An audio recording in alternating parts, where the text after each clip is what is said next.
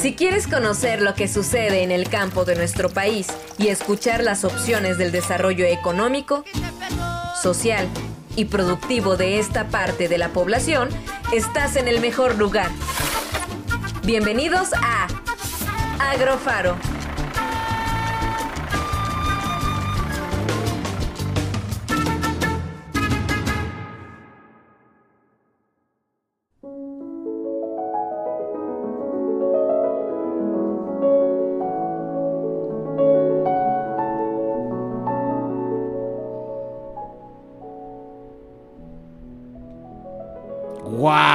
¡Qué buenísima entrada! Hoy sí, en 5 de la. En, en, punto de las 5 de la tarde llegamos y ahora sí, eh, pues iniciamos este programa como debe de ser, no como en el primer programa que se nos fueron ahí unos. Bueno, todavía nos faltan 59 minutos, todo Ah, puede sí, pasar. Sí sí. sí, sí, sí, todavía podemos eh, regarla bien bonita en este programa. Y bueno, saludamos a toda la banda ancha, como bien dice usted, eh, pues del internet y pues damos la bienvenida a todas las personas que nos escuchan a través de Radio Faro y a todas las personas que nos escuchan de Hiperbórea Radio y también de Radio Solsticio, los cuales pues son las radiodifusoras que hacen eh, pues el amable espacio para que nosotros estemos hablando aquí y pues damos la bienvenida a este segundo programa eh, de Agrofaro Radio, el cual es la participación de la mujer en el cuidado ambiental. Y para este programa tenemos a nuestro compañero de todas las batallas, el buen Robert. Mi estimado Luis. El, el, el- el sagaz, ¿Cuál sagaz? el, el apreciado, sí, eh, cada día aprendo de ti. el, el- el- el que cada vez se pone más buzo y caperuzo para estas cosas. No, aprendí del mejor, del buen amigo Luis. Ah. Muchas, muchos saludos a toda la banda que nos están haciendo favor de sintonizar. Eh, estamos haciendo un pequeño programa, así digamos, eh, betas, se podría decir, porque eh, para la banda de Radio Solsticio lo estamos haciendo de manera diferida, porque Ajá. prefirieron eh, darle la cobertura a la Copa Libertadores de fútbol Ah, que a pues es que nosotros. eso, eso es importante. ¿Cómo? Si es Agrofaro, si ya llevamos seis temporadas, ¿Y entonces... qué? ¿Y qué? ¿Y qué? ¿La Libertadores cuántos años lleva? No, pues muchos años, pero mientras no esté el equipo mexicano, pues entonces Ah, no vale la pena. No, pero pues... eh, Bueno, es eh, hasta el eh, próximo año. Sí, pues. Pero bueno, está bien. Lo importante que este... Ahí nos pueden estar escuchando a través de toda la banda ancha de la red. Y como bien decías, Luis, pues eh, aparte por estas fechas, ¿no? Que es muy importante ver eh, lo que hemos estado mencionando a lo largo de todas estas seis temporadas en Agrofaro. La importancia, eh, la igualdad, el valor total que se le debe dar a la mujer en todos los aspectos. Y ahorita en este tema que vamos a abordar el día de hoy, pues lo vamos a estar enfocando al ámbito ambiental, ¿no? Al cuidado de los recursos naturales, a la preservación de estos mismos. Y para ello, pues vamos a tener a una periodista que es miembro de la Red Mexicana de Periodistas Ambientales, que es la maestra Patricia Vega Villavicencio, que eh, ahorita en un ratito más va a estar con nosotros para poder estar platicando acerca de su experiencia como periodista y desde luego para ver eh, desde su punto de vista, ¿no? La participación de la mujer en el cuidado del Día Mundial de la Mujer. Entonces, pues es también bien importante que se abran los micrófonos pues a esta parte de la población y pues que se esté escuchando la voz y que se esté escuchando la opinión eh, pues de todas las personas que están participando, sobre todo en este caso de las mujeres, eh, pues en este tema ambiental que es bien, bien complicado a veces, ¿no? Exactamente. Para eso vamos a, como les decimos siempre, espérense a la segunda parte de este programa para que se llenen de conocimientos, aprendan y también aprendamos nosotros de todos estos grandes temas que abordamos aquí en la guía del sector agropecuario que es Agrofaro. Así es. ¿Y qué le parece si para empezar este programa ponemos un poquito de musiquita Vámonos. para ir agarrando sabor? Vámonos. ¿Le venga. parece? Pues bueno, hoy nos vamos a, a- a ir a, a escuchar a una agrupación que se llama Los Folcloristas, con una canción pues bastante popular, se podría decir, eh, que se llama Tierra Mestiza. Ya cuando la escuchen van a decir, ájale. Sí la conocía, nomás que no sabía de quién era. o algo Ah, así, ¿no? mm, Pero va a ver. Me represento. Ahí está. Vámonos. Tierra Mestiza de los folclorist- folcloristas. Venga.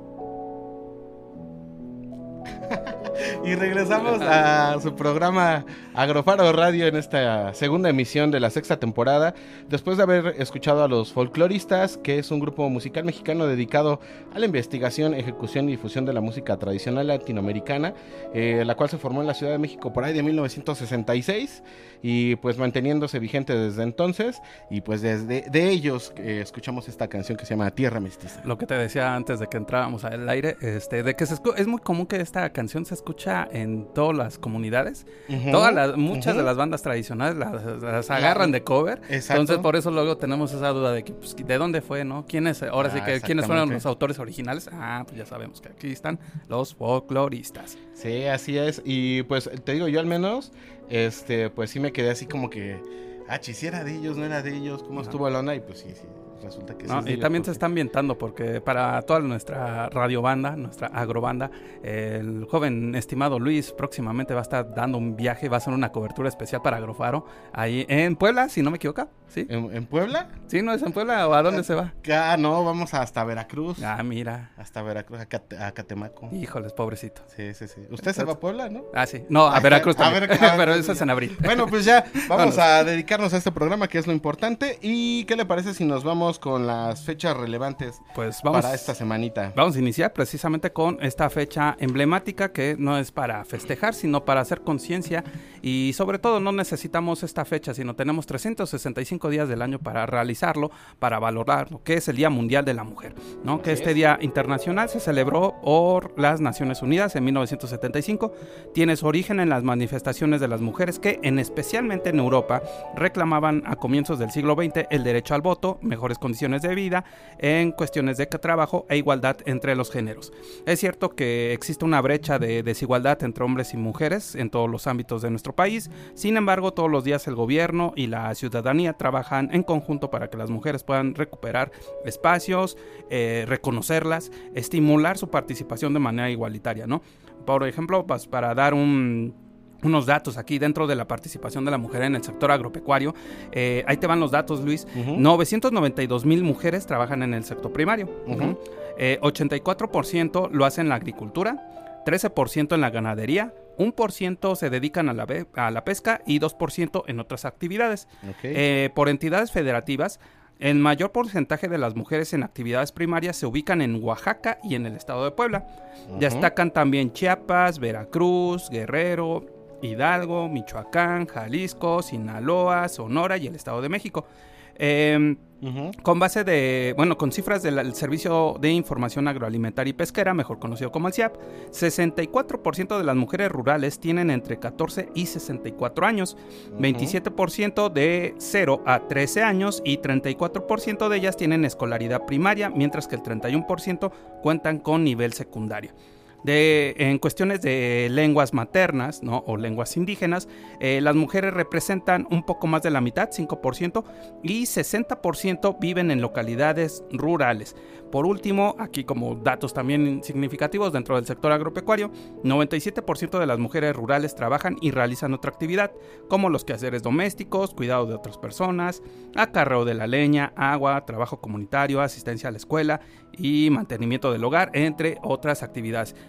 Solo simplemente unos datos, ¿no? Pero Aquí lo más significante, más representativo, pues es la participación, su cooperación, ¿no? Y el gran papel que funge la mujer en nuestras actividades y desde luego en nuestras vidas, ¿no? Así es, así es. Eh, es también muy importante, eh, pues visualizarlas, porque muchas veces, o sea, se convierten estos datos y son datos sueltos, entonces a veces esos datos hay que saberlos analizar y saberlos visualizar para que pues obviamente les demos el, el, espacio pertinente y pues eh, ahora sí que la importancia que ellas siempre se deben de merecer y que siempre deben de estar ahí para que pues todos eh, seamos conscientes de lo que está sucediendo y que no nada más es labor de una sola persona o de en este caso de hombres sino de mujeres y también niños, ¿eh? también había que aclarar que son también muchos niños, niñas y niños los que participan en las labores del campo. Exactamente, entonces pues ahí está siempre haciendo conciencia aquí Agrofaro para que todas las personas, sea el género, sea eh, la condición, sea la edad, ¿no? Todos estemos de igual forma participativos, de alguna manera todos estemos eh, aprendiendo y valorando, ¿no? Nuestras eh, costumbres, nuestras tradiciones, nuestros hábitos, nuestras actividades cotidianas, lo mejor posible y no hacer menos y ya empezar a quitarse esas brechas, ¿no? De desigualdad entre personas. Así es, y como dato curioso, dato que se da aquí en México, no sé si en otros países en Latinoamérica lo hacen, eh, aunado al 8 de marzo, el día 9 de marzo, en México eh, se está promoviendo el Día Nacional, si lo quieren ver así, como eh, el Día Nacional de Sin Mujeres. Ah, sí. Entonces, eh, todas las actividades de las mujeres se suspenden, entonces ahí sí Ahí es cuando más de la mitad de la población en México va a estar a ver sufriendo, a ver si sí es cierto. Y ahí es cuando el hombre se convierte en cavernícola. Sí, sí, sí, completamente. Si de por sí ya, entonces imagínense. bueno, eso es como dato. Y yo también les voy a platicar otra cosa que sucede el 9 de marzo. Y es que se constituye la Confederación Nacional Agraria. El 9 de marzo de 1923, bajo el lema de Tierra y Libertad, es constituida la Confederación Nacional Agraria. Siendo esta la primera organización nacional campesina. ¿Lo sabía usted? No, claro que no. Ah, mire, pues aquí están estos datos para de Agrofaro, para que se entere bien. Y dice, sus programas de apoyo están encaminados a resolver el problema agrario mediante la combinación de los ejidos con la pequeña propiedad o ranchos o las pequeñas haciendas, según su ubicación, eh, eh, eh, perspectiva y, en, este caso, pues como regional, en el sentido de que es al sur, al centro y al norte de la República. También la Confederación Nacional Agraria cuenta con representación en las 32 entidades de la de la República Mexicana a través de organizaciones agrarias. En su estructura también se encuentra el analizar situaciones en específico respecto a cada uno de los principales productos productos agropecuarios que se producen en México y sus posibles soluciones. Pues esto con el fin de brindar todo el apoyo y toda la ayuda a este sector tan importante que es el sector primario. Y bueno, en México existen otros cuatro tipos de organizaciones que operan en medio rural, las cuales son organizaciones económicas, también están las organizaciones eh, gremiales, también comités sistemas producto y organizaciones de la sociedad civil, las cuales pues contribuyen a que pues de alguna manera eh, vaya mejorando, aunque sea a pasos pequeños o un poco lentos, pero ahí vamos.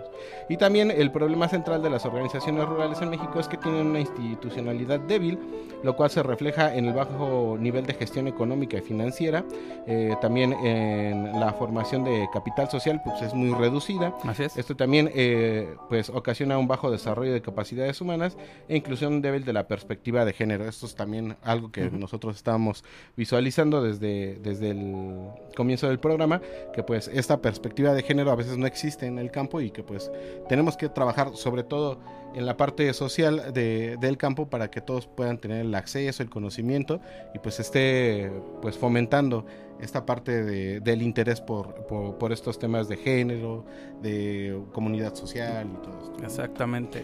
Y bueno, ya para terminar le cuento que el rol, eh, perdón, eh, tienen las, que el rol que tienen las organizaciones, el medio rural, eh, cuando se encuentran consolidadas y bien articuladas alrededor de un interés colectivo, resulta importante para el desarrollo en el sector rural.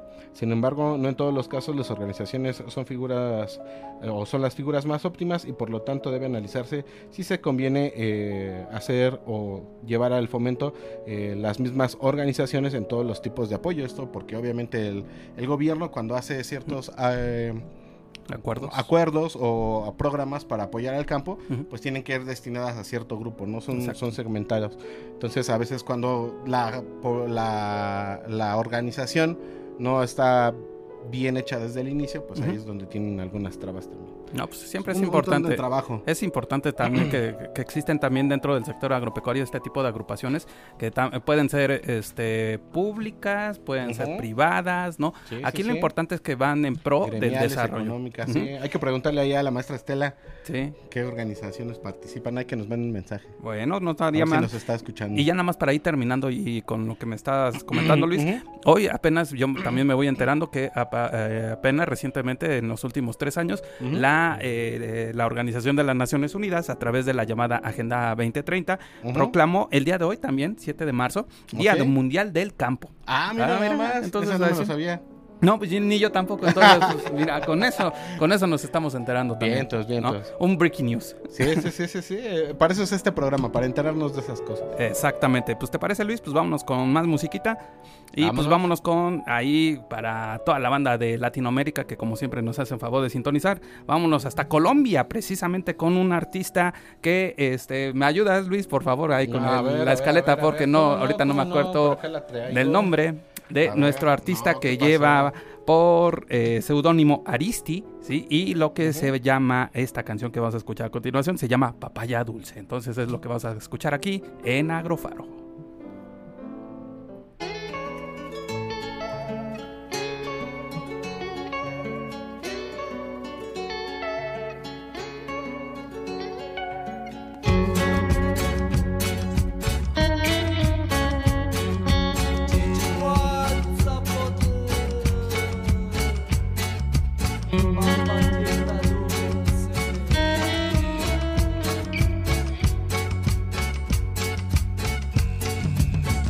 Papaya amarga, papaya amarga, no la tienes que comer, habiendo tanta papaya dulce, listica pa' florecer.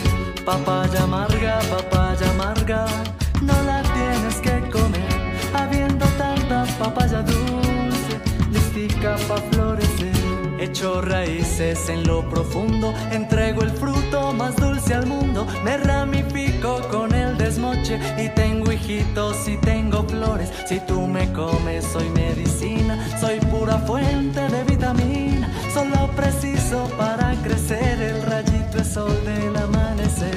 Papaya amarga, papaya amarga, no la tienes que comer, habiendo tanta papaya dulce, pa' florecer Papaya amarga, papaya amarga, no la tienes que comer, habiendo tanta papaya dulce, listica pa' florecer.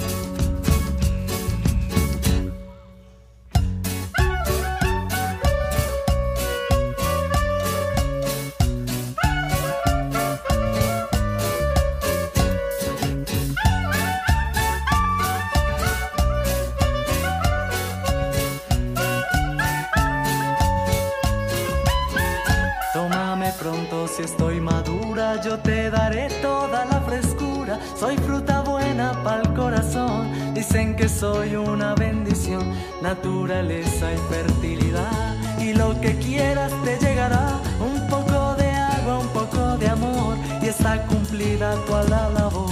Papaya amarga, papaya amarga, no la tienes que comer, habiendo tanta papaya dulce, listica pa' florecer. Papaya dulce, qué bendición.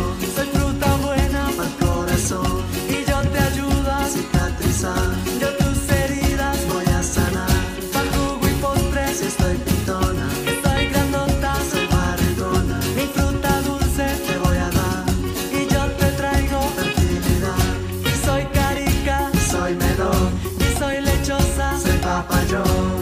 Papaya amarga, papaya amarga, no la tienes que comer, habiendo tanta papaya dulce, listica pa' florecer. Papaya amarga, papaya amarga, no la tienes que comer, habiendo tanta papaya dulce, listica pa' florecer.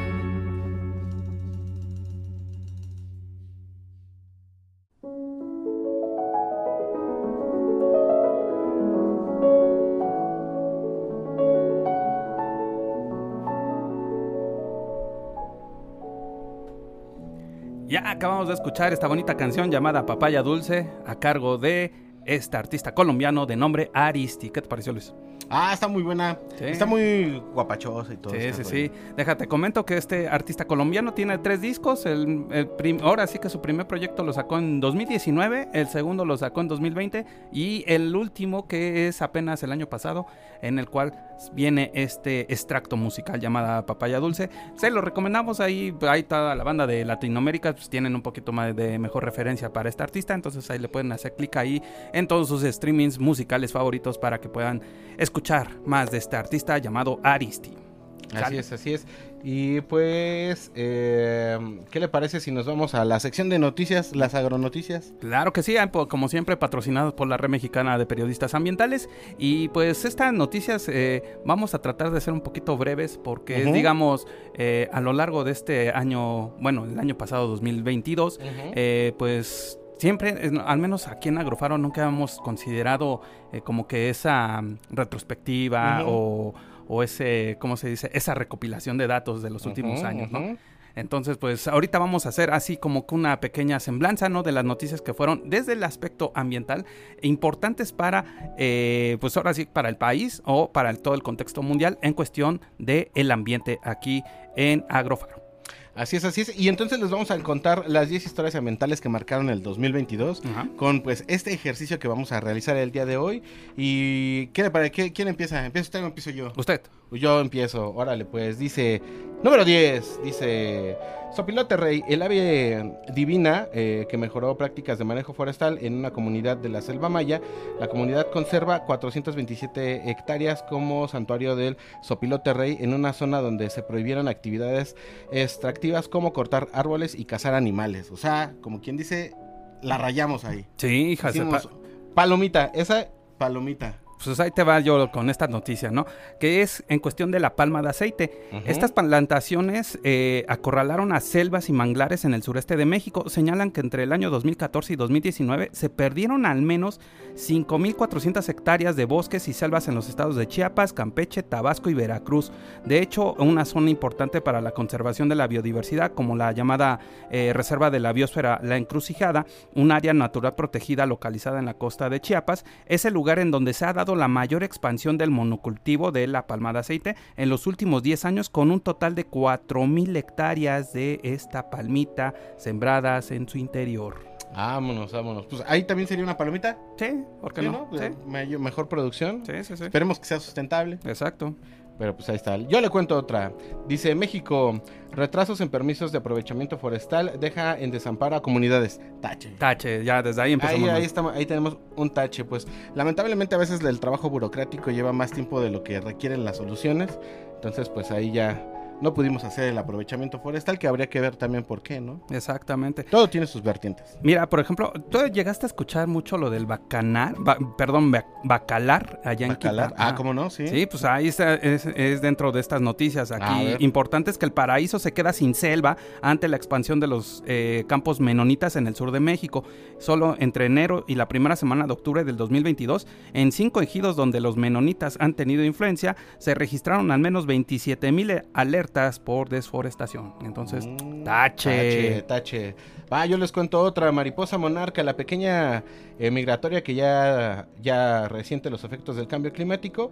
Eh, la Unión Internacional para la Conservación de la Naturaleza eh, la clasificó como una especie en peligro, pues el cambio climático también ha presionado a sus poblaciones y que pues sus bajas eh, en su población en la década de los 90 ha venido disminuyendo de forma drástica con el aumento de las temperaturas e incendios en sus sitios de hibernación. Entonces otro tache. Híjoles más, se pasan. Cambio climático, no cuidamos nuestro planeta. Vámonos con un producto que es muy representativo, el llamado oro verde, que es el aguacate, que en Jalisco eh, eh, acapara el, el aguacate alrededor, fíjate, si en 2010 ocupaban cerca de 8.400 hectáreas, en 2021 la superficie se triplicó. El dominio de, esta, de este producto, pues ahora sí que fue eh, incrementándose de forma significativa, haciendo que eh, hectáreas de bosques se empezaran a borrar, al menos de, en los mapas satelitales, y pues eh, ahora sí que está siendo muy sobreexplotado ¿no? el producto por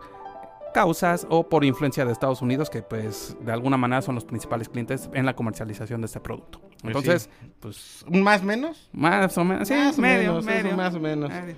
Hay que ver, hay que ver también. Y bueno, le platico rápidamente que también la defensa de los dínamos, el bosque que cobija el último río vivo de la Ciudad de México, eh, pues la riqueza de este lugar como una superficie de 3.100 hectáreas de- decretadas en 1932 como zona protegida forestal, corre riesgo con la posibilidad del ingreso de una empresa inmobiliaria. Entonces, pues, tache. Tache, eso, sí, híjoles. ¿Cómo, cómo que nos quieren atacar ahí? No- Y luego el último lugarcito aquí que tenemos Pues para echar una buena, buena conservación de los recursos. Se pasan, se pasan. Échale. Mira, también des- desafortunadamente en Michoacán, eh, pues eh, ya como saben, pues está mucho presente los cárteles de narcotráfico. Están haciendo que eh, los eh, pues, parte de la comunidad, ¿no? Está empezando a tener fuerte presión por la presencia de estos cárteles en la, en la disputa del territorio por la región en cuestión de productos agropecuarios. Mal. Nos falta seguridad, Sí. como siempre. Y bueno, aquí eh, también le cuento que Paso de la Reina, la comunidad del sur de México, eh, que ha visto cómo asesinan a los defensores del río en Oaxaca. En los dos últimos años han sido asesinados seis activistas por su defensa del río Verde, un afluente amenazado históricamente por dos proyectos hidroeléctricos y la extracción de materiales petroleros. Ni modo. Tache. Y ya por último, pues eh, los bosques en México pues están perdiendo ahí su espacio a, causa de la agroindustria. 47 mil hectáreas dejan de ser terrenos con cobertura forestal para convertirse en tierras agrí- agrícolas. A causa de la agroindustria, a- ahora han pasado a ser dominados por monocultivos como el aguacate, la soya, la caña y la palma de aceite. Eh, vamos a dejarle esta como a medias, porque media? si tienen un buen control, se puede Sí, se puede- preservar. se puede Se reconvertir, ¿no? Este tipo de Pues situaciones. bueno, esto fue 10 historias ambientales que marcaron el 2022, lo cual pues nos deja un panorama un poquito desa- desolador, pero Con siempre, hay cosa- siempre hay cosas que hacer. Nos vamos a la media. Vámonos a la media y ya para entrar de lleno con el tema que vamos a abordar, que es la participación de la mujer en el cuidado del ambiente, aquí en Agrofaro.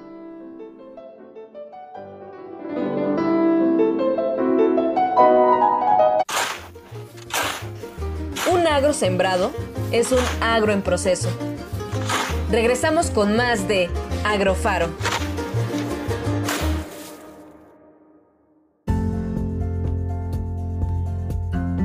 Hola, soy Roberto.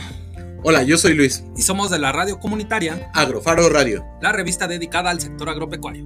Y próximamente nos podrán escuchar por RTV México. Así es, así que no se pierdan ninguna transmisión. Solo para tus oídos.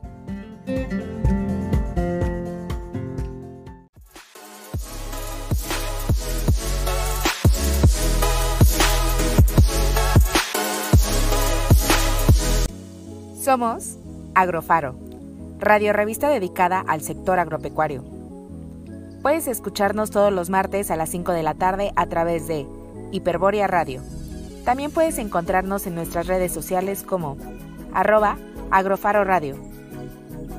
Tu guía en el sector agropecuario.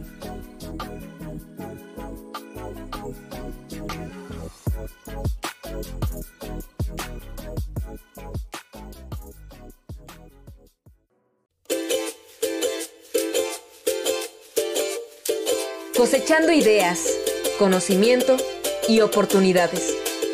Continuamos en Agrofaro.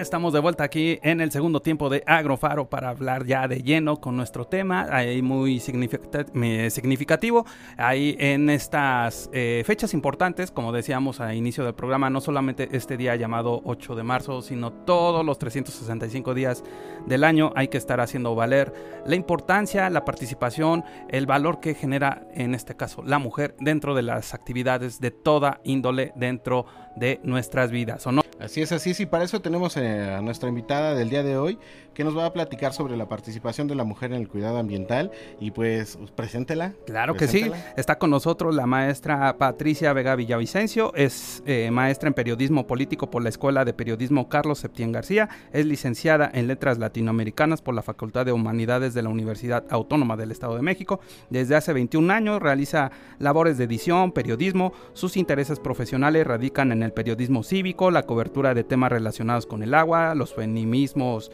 eh, prácticos y teóricos y la ciencia y la investigación. Y desde luego también es una colega porque es miembro de la Red Mexicana de Periodistas Ambientales. Entonces, pues le damos la más cordial bienvenida aquí a Patricia Vega que está aquí con nosotros. Hola Patricia, ¿cómo estás? Bonita tarde. Hola Roberto, hola Luis, eh, muy buena tarde. Muchísimas gracias por la invitación, por contactarme y pues la verdad encantada de participar en su programa. Esperemos que tenga larga vida y es, es de verdad, es, es, un honor estar acá con ustedes en Agrofaro, eh, una alternativa comunitaria.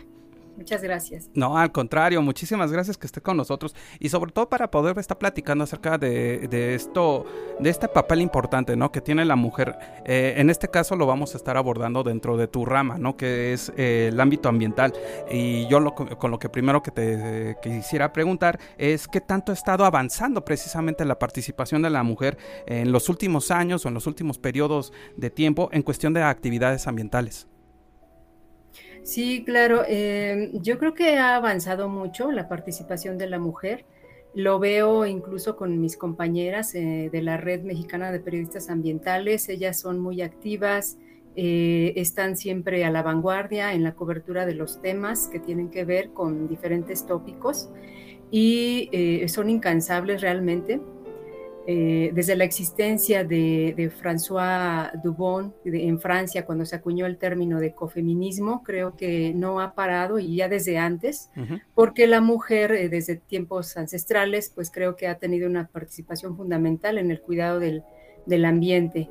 Pero bueno, ya como tema teórico y también político eh, en, el mundo, creo que pues esto ha incrementadose desde principios del siglo XX y no ha parado, han seguido, han seguido detrás de, esta mujer francesa, François Dubon, eh, otras como eh, Rachel Carson, Bandana Shiva en, la India, ¿no? Eh, Alicia Puleo en Argentina, por supuesto Petra Kelly en Alemania, siendo legisladora, pues ella llevó un, gran avance en, materia eh, legislativa, no solo para su país, sino también para el mundo, ¿no?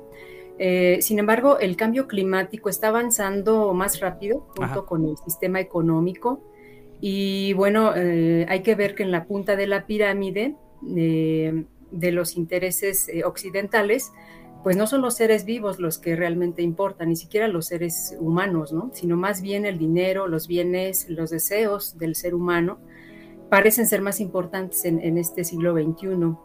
Eh, justo en esta era de las comunicaciones y de la inteligencia artificial. Y bueno, en México creo que desde tiempos inmemoriales, eh, inmemoriales la participación de la mujer en el cuidado ambiental ha estado muy vigente. Ajá.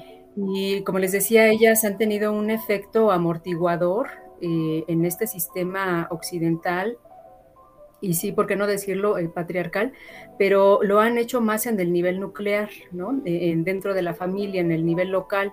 Las mujeres sí han sido parte fundamental desde el centro, desde la célula más pequeña, más aún cuando las ciudades han sido el factor menor en la demografía. Pero ahora la tendencia es a la inversa, ¿no? Sí. Ahora están creciendo desmedidamente las ciudades, están eh, disminuyendo las zonas rurales, eh, eh, al tiempo se inhibe también eh, pues el campo, ¿no? La producción en el campo. Eh, las mujeres en las ciudades ahora son más tendientes a trabajar o somos más tendientes a trabajar fuera de la casa, igual que los varones, y esto pues ya resta tiempo para cuidar la alimentación o para reciclar, para no eh, pues eh, eh, caer en esta tendencia de la, de la acumulación desmedida, porque recordemos que estamos también formando parte de una sociedad consumidora, ¿no? Entonces sí se vuelve más complejo, sin embargo no, no es imposible. Eh, aún así veo muy viable que al cambiar la dinámica laboral eh, y al cambiar la tendencia del crecimiento demográfico, el feminismo viene muy a cuenta, muy acorde con la posibilidad de que ambos, tanto hombres como mujeres, eh, se sumen a ese cuidado en las zonas rurales y también en las zonas urbanas, ¿no? Y, y, pues bueno, más allá de, de, que se queden también en el hogar, creo que en las zonas urbanas necesitamos trascender a los espacios públicos eh, y, llevar esta necesidad de proteger el ambiente. Eh, Es importante ahorita lo que, lo que nos comentas. Eh, estaba llegando a ver unos videos ahí por parte de la, de la misma FAO, la Organización Mundial de la Alimentación, y decía que al menos en cuestión de la mujer tenía como que esa facilidad de adaptarse y esto me lo estás eh, me lo estás corroborando no que con todo este cambio toda esta dinámica vertiginosa que ha pasado en la humanidad no y cómo estamos ahorita inmersos cómo se ha estado adaptando a cada una de las condiciones. Y la mujer ha tenido como que esa facilidad de, de adaptación algo que luego a nosotros como hombres pues sí somos unos cavernícolas luego tenemos ciertas complicaciones o no les Sí, sí, sí, la verdad es que somos muy aferrados a veces a las cosas y pues esto también eh, pues se, se denota en nuestras acciones, ¿no? Sin embargo, pues en este caso sí hay que resaltar esa adaptabil- adaptabilidad que tienen eh, ustedes como, como mujeres en este sentido de que se pueden adaptar más fácilmente a Sí. cosas que, que, pues eh, son complicadas a veces. También, bueno, a mí me gustaría que nos platicaras, Patricia, en la parte de del periodismo y esta parte de las publicaciones ambientales y toda esta gama de, de- de vertientes que tú has tenido en la parte profesional, pues cómo te has eh, percatado, cómo, cómo has visto este cambio en las publicaciones ambientales, si hay más participación de la mujer en cuestión de las publicaciones ambientales, el discurso ha estado cambiando para darle la voz a las mujeres, así como nos decías en India, en Argentina, en Alemania, o sigue con ese mismo sesgo de no querer eh, brindar esa, esa apertura. Sí, bueno, a nivel institucional creo que la apertura la tienen, eh, sí se les dan eh, las posibilidades de participar. Obviamente hace, eh, hace falta eh, todavía avanzar mucho en el tema, por ejemplo, económico. Este, bueno, aquí hablando en, la parte académica, pues, eh, y en la parte administrativa de las instituciones como son las universidades, eh, recientemente escuchaba eh, de varias mujeres eh, que se quejaban de que sí hay disparidad, por ejemplo, todavía en los sueldos, ¿no?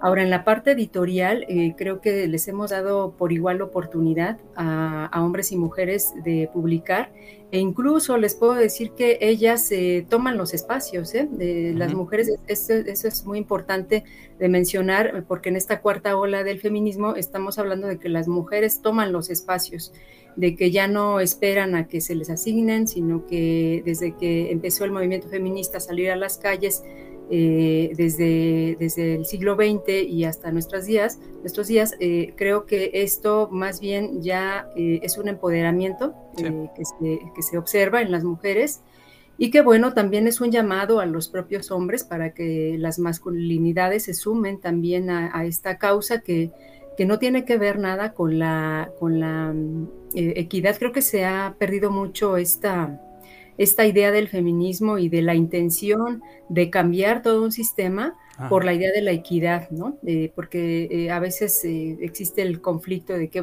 tenemos que ser iguales. No, no, no, necesitamos los mismos derechos que los varones, pero no es que vayamos a ser iguales, ¿no? Y por otro lado eh, está la idea de que tenemos que cambiar el sistema, el sistema de, alimentación, eh, el sistema económico, tenemos que cambiar desde raíz, ¿no? En donde haya una participación también eh, más comprometida por parte de los varones.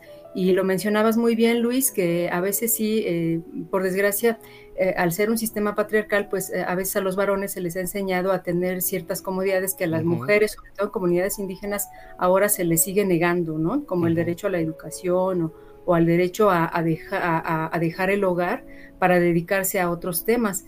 Entonces, en esta parte creo que los hombres sí tendrían que empezar a, ser solidarios.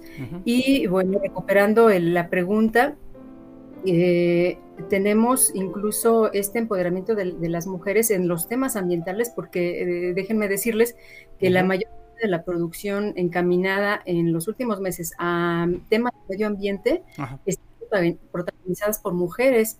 Tenemos eh, al menos unos, em, ¿qué serán? Unos cinco títulos de, de los últimos meses en donde son coordinadoras, sí hay una comunión con hombres también, eh, sí están participando ambos, eh, ambos sexos, pero finalmente eh, las mujeres son las que toman la iniciativa porque van como coordinadoras o van como autoras principales.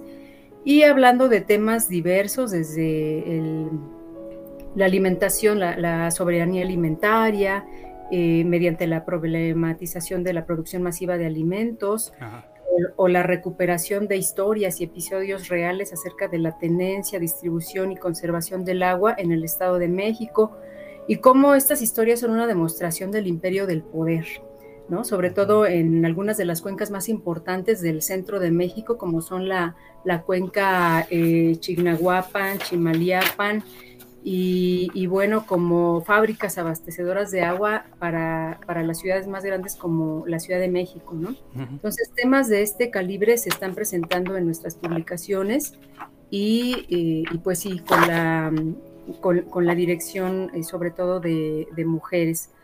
Y bueno, pues traje aquí algunos libros que nada más para compartirlas con ustedes. Por ejemplo, este de, educación con la Carta de la Tierra. Eh, aquí va un coordinador, pero, pero los contenidos están nutridos también por una gran participación femenina, ¿no? Este, este, es uno, este, habla de, este habla de las actividades que están realizando estudiantes y docentes para aplicar eh, lo que dice la, la, Carta de la Tierra, ¿no? Cómo les ha ido en esta experiencia y la comparten a través de este libro. Y tengo este otro que es consumo responsable, que les decía, eh, trata el tema de la soberanía alimentaria, y recupera esta historia de cómo la masificación de la alimentación pues eh, ha, distorsionado también pues nuestros alimentos antes naturales, ¿no? Y ahora con muchos químicos, con muchas hormonas y en ocasiones transgénicos, ¿no? Entonces, este está buenísimo porque además procuramos también darle ese ese cariz eh, pues ambiental, porque las páginas del libro son eh, recicladas. Y pues bueno, eh, también cuidamos esa parte para que fuera también económico, ¿no? El libro es, es, muy barato y se puede conseguir en impreso en las librerías de la UAMX, pero también lo pueden descargar gratuitamente eh, en el repositorio universitario. Ahorita les voy a dar la dirección del repositorio. Ah, Eso. perfecto, sí, Ajá, sí, sí, para sí. todas las personas que nos están eh, escuchando o viendo por el Facebook Live, pues ahí vamos a estar eh, eh, compartiendo el link que nos va a compartir eh, la maestra y pues ahí si puede, si les interesa descargar el libro o si no, pues ir a la, a la librería de, de la UAMX y pues ahí pueden conseguir el libro. No, la- Sí. Ajá. Adelante, adelante, Patricia.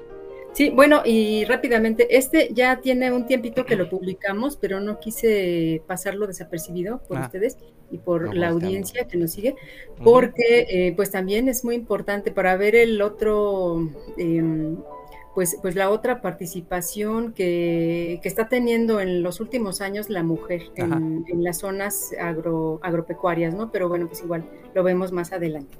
Wow, Perfecto, ¿no? So- perfecto. O sea, el título era Volteando la, La tortilla. tortilla, sí. Yo se alcancé a leer ahí. Volteando la tortilla, Sí. efectivamente.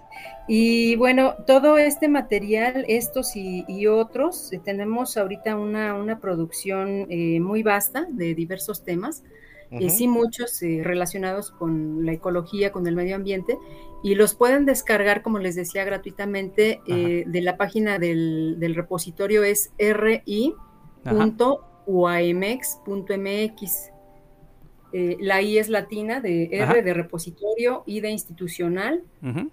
.uamx.mx. Ahí eh, seleccionan ustedes comunidades, seleccionan secretarías y seleccionan Secretaría de Investigación. Ahí- y ahí se encuentra eh, la producción que nosotros realizamos día con día. Perfecto, no, pues sí, ahorita lo, a, lo- a ver si la- a- lo copiamos bien para que ahorita no lo, este, lo podamos compartir acá en la transmisión en vivo. Y por ejemplo, bueno, ahorita este, ya abordando un poquito tu- el ámbito personal, en tu caso, eh, Patricia, pues hasta parte de tu labor, ¿no? Como periodista, pues te ha llevado también a tener eh, reconocimientos, ¿no? Uno de ellos fue el Premio Nacional de Periodismo Ambiental en 2008, ¿no? Si nos quisieras platicar al respecto. Sí, fíjate que mm, fue un premio que mm, me dieron en la, por parte de la Universidad de Guadalajara. En la Feria Internacional del Libro de, de Guadalajara en su edición 2008. Ujú. Y bueno, ese premio fue resultado de un concurso en donde presenté diversas notas relacionadas con la explotación de, de las, de, de las zonas lacustres allá en el Nevado de Toluca, que es también un, un símbolo del, del valle de Toluca, de los mexiquenses, sobre todo de esta zona central del estado y que desgraciadamente pues ha perdido una buena cantidad de, de líquido en, en las lagunas del Sol y de la Luna, en el cráter de este volcán, que eh, pues bueno, está, es un volcán considerado como muerto, pero que recientemente pues eh, es- hay estudios de Ginebra y de otros países que están mencionando la posibilidad incluso de que pueda reactivarse, ¿no? Esto es preocupante. Y ya desde ese entonces, eh, pues bueno, en, este, en estas notas también hay compañeros, otros aquí en el Estado de México, que, que han denunciado esta situación de, pues de devastación de la zona Sí. Eh, y de cómo ha afectado también el cambio climático, ¿no? Este, porque cada vez vemos menos nieve. eh, la verdad es que la forma en que se ha resguardado no, no ha sido la, la más adecuada. En aquel entonces, en 2008, cuando presenté esta serie de notas, el problema radicaba en que se estaba erosionando una buena parte de, de los caminos porque había mucho acceso de vehículos, ¿no? Este, de todo tipo, ya entraban motonetas y, en fin, este, al- hasta el cráter. Ajá. Entonces se comenzaba a hacer también ahí un, pues un, un basurero porque la gente desgraciadamente llegaba y, y deposita, no depositaba sus desechos en, en los lugares adecuados, sino que pues la dejaba por ahí botada. Y, y, pues bueno, eh, se logró con estas notas que se cerrara el paso, ¿no? De, pues sí, de los vehículos y, dejar el paso únicamente a, a los peatones. Pero bueno, esto ya eh, viendo el contraste que tenemos en la actualidad, creo que es juego de niños, porque la verdad es que lamentablemente ha, ha sido rebasado este problema. Ahora se tienen otro tipo de problemas y yo creo que sí son más complicados. eh, sobre todo por estas visualizaciones que están teniendo, ¿no? Por estos estudios que, que están arrojando eh, los investigadores y que, pues bueno, nos llevan a pensar en, que estamos en una situación complicada y, y que tenemos que eh, tomar acciones y que pues tenemos que replantear, las autoridades tendrán que replantear también la forma en la que dan aprovechamiento al Nevado de Toluca, ¿no? Porque pues es una zona eh, ejidal y está muy bien, está la otra parte también de, del aprovechamiento que merecen las comunidades que, que habitan las faldas del volcán, pero sí necesitamos replantear las estrategias porque definitivamente pues cuenta todavía con, con esos problemas y eh, pues creo que también se está ventilando muy poco eh, el conflicto que ahora se vive allá. Eh, ha crecido el turismo, veo que hay muchísima información en medios relacionada con em, el crecimiento del turismo, pero estamos, sí, ahí sí estamos abandonando un poco el tema del, del cuidado de esta zona que se supone que es área natural protegida, ¿no? Híjoles, Sí, bueno, no. hay- es que hay, que- hay que cachar lo que, lo que es y con Ajá. lo que debe de ser, ¿no? Sí. O sea, debería de, de ser una, un área natural protegida, pero pues ya.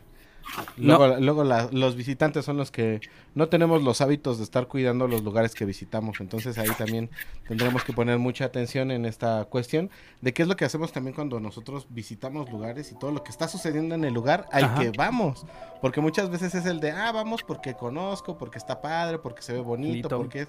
Pero no nos enteramos de todo lo que hay atrás o todo, todo lo que nos está diciendo Pa- Patricia de lo que están pasando en las comunidades y todo lo que se está eh, pues vinculando alrededor del mismo lugar, ¿no? No, y aparte la otra, ¿no? Que también este, este, este tipo de actividades que se puede ver muy tradicionales, muy turísticas, muy padres, como dices, pues en algún momento también no estamos incentivando esa difusión oportuna, ¿no? De que, bueno, vamos por un lado.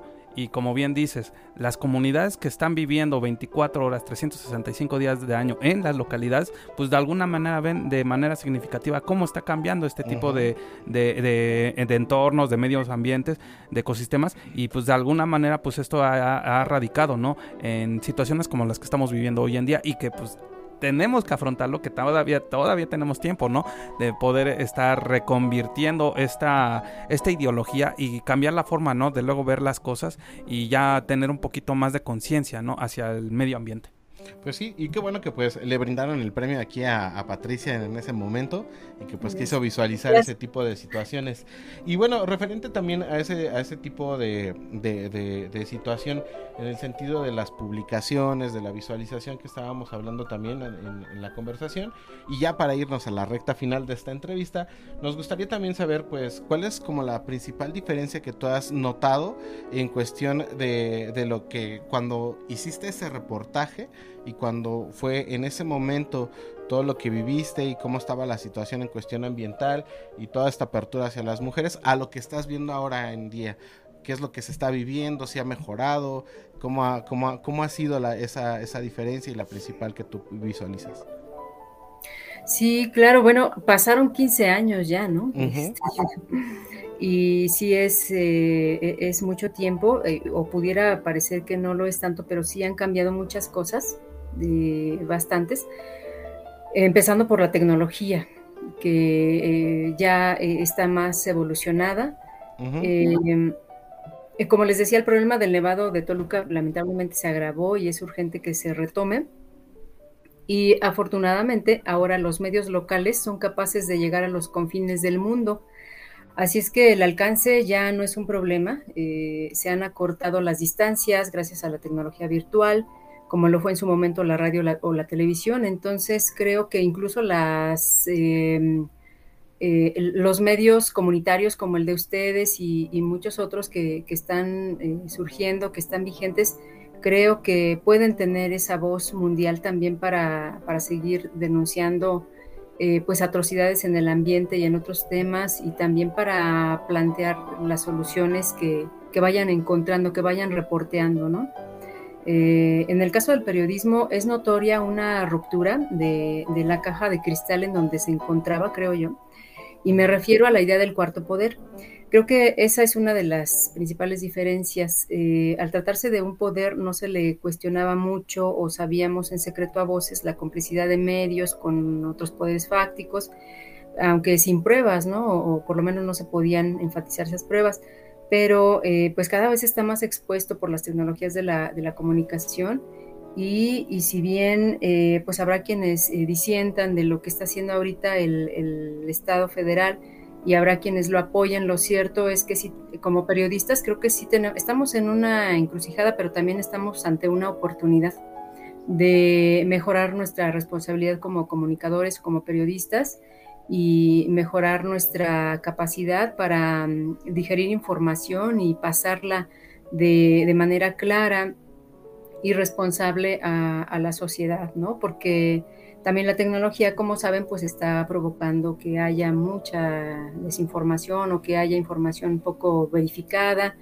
Entonces, dentro de este caos y este galimatías, pues creo que eh, hay algo por rescatar, hay mucho por rescatar por parte de los medios, porque periodistas y comunicadores creo que tienen la formación que les hace falta a, a los eh, reporteros ciudadanos, por decirlo así.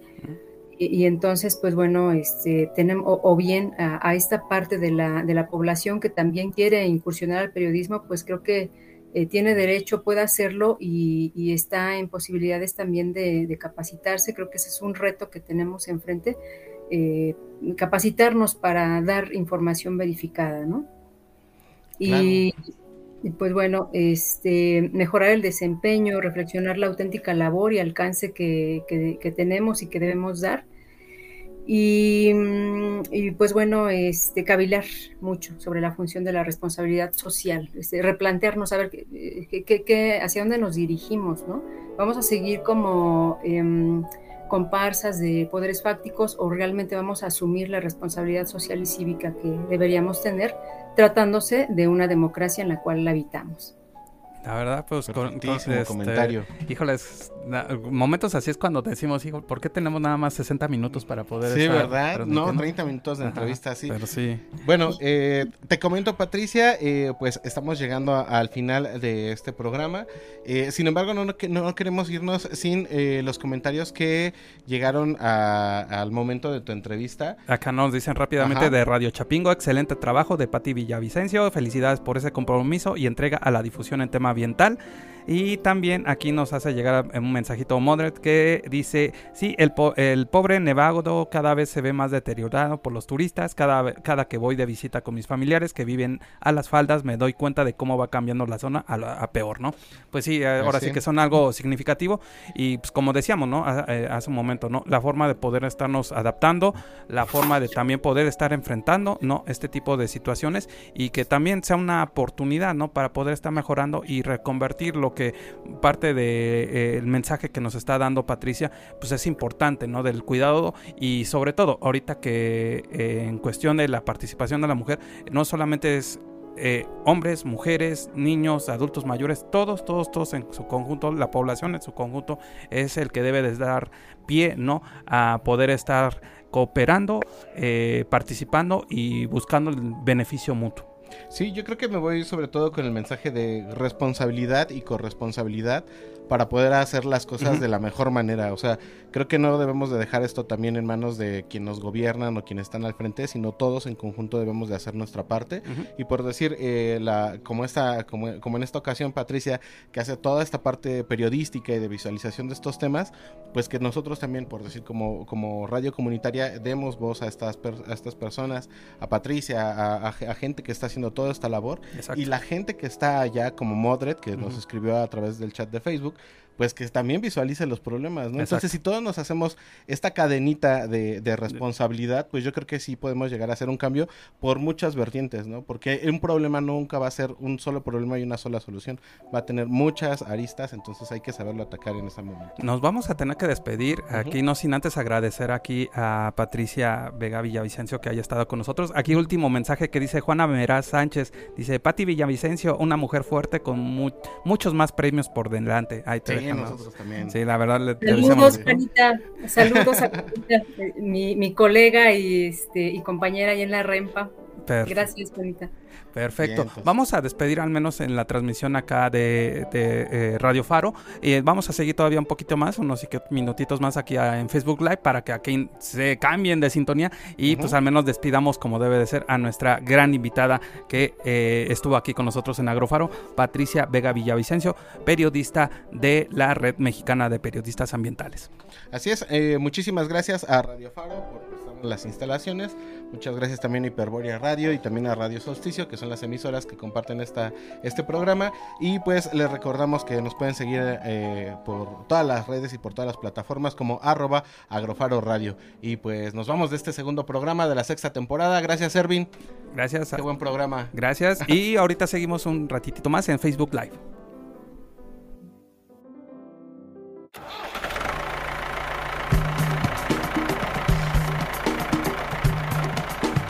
Si quieres conocer más formas de ver el campo, su cultura y los mejores consejos para el desarrollo sostenible, no te pierdas nuestra siguiente emisión.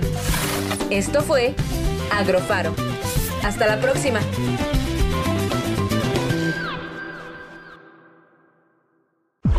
Síguenos en Instagram, Facebook, Twitter, y Mixcloud como arroba, Radio Faro FM. Hiperborea Radio está en las mejores plataformas digitales para que disfrutes de nuestra programación a la hora que quieras, donde te encuentres y con quien estés. Escúchanos en Spotify, Apple Podcast, iHeartRadio, Amazon Music, Google Podcast, Deezer y Spreaker. Hiperborea Radio, un lugar para ti y tus plataformas digitales.